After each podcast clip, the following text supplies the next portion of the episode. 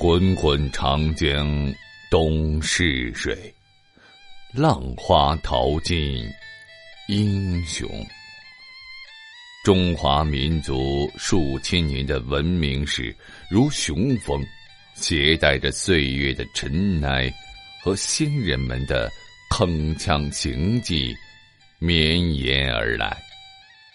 然而，由于年代的久远，朝代的更迭。加上人为的篡改或歪曲，中国的历史上留下了很多谜团，这些都极大的激发着人们探究历史细节的好奇心。敬请欣赏《中国历史真相》，播讲人绝唱歌，欢迎您继续收听。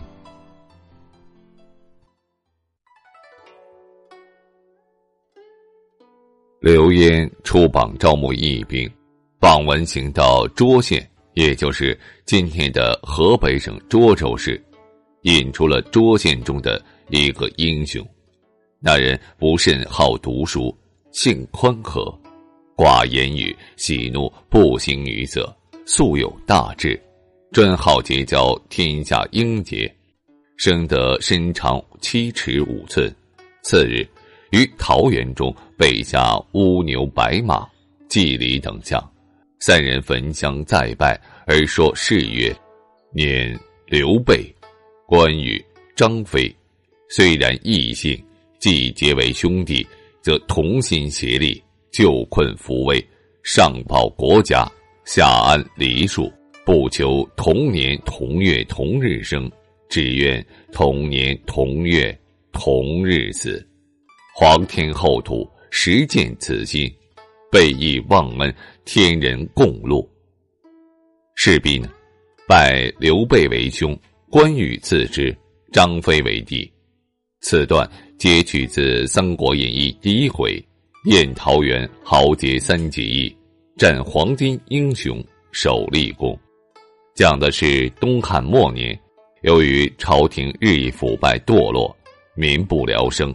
正值黄巾军作乱，刘备正为无路报国感叹之时，偶遇张飞、关羽二位豪杰，于是三人在一个桃园之中结为兄弟。结拜之时，正值春光灿烂之日，桃花遍天飞，满地落。三人就这样在美好的季节和情景之下，确立了共同的人生目标：同甘苦，共患难。准备为天下百姓的生存奋斗，故名桃园三结义。不求同年同月同日生，但求同年同月同日死。桃园三结义的流传得益于《三国演义》，这个流传千古的感人励志之说，也是《三国演义》所讲述的第一个故事。然而，文学作品中的讲述是否属于真实？历史上，刘备、关羽和张飞三人真的有过结义之举吗？且做以下分析：寝则同床，恩若兄弟。据《三国志·张飞传》载，关羽和张飞在刘备招募有识之士之前呢，就已经投奔于刘备，三人关系密切，像兄弟一般。但是呢，关羽和张飞对平原相刘备还是以主仆相称。少与关羽共事先主，与年长数岁，非兄事之。这句话的意思是说，张飞与关羽共同侍奉先主刘备。由于关羽年长于张飞，所以呢，张飞把关羽当哥哥看待。此句话也并没有说明张飞和关羽与刘备是有义兄弟关系的。关羽被曹操捕获之后，曾说过：“吾受刘将军厚恩。”是以共死，不可背之。以刘将军称呼刘备，可见关羽并没有以兄弟与刘备相称，而是以君臣相称。后来呢，关羽被杀害之后，魏文帝问朝臣：“刘备会不会出兵为关羽报仇？”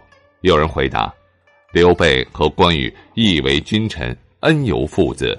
关羽被杀害，如果刘备不能为他报仇。”对关羽的恩义就不能够算全始全终了。义为君臣，恩由父子。刘备与关羽的关系始终没有提及过兄弟之情，可见兄弟结义之说不能信以为真。再者，关羽生年不详，但是有两种说法：一种说法是大概在公元一五九年，另一说则是公元一六零年，而刘备出生于公元一六一年。可见关羽年长于刘备。这么来说，桃园三结义中的大哥，也就是刘备。年龄比关羽小，那么刘备又何以为大哥呢？由上分析看出，桃园三结义与史料所记载的有诸多不吻合之处。那么罗贯中应该是借助史料进行了发挥创作。毕竟文学作品意在想象，三分实七分虚的《三国演义》也并非全部可考可据。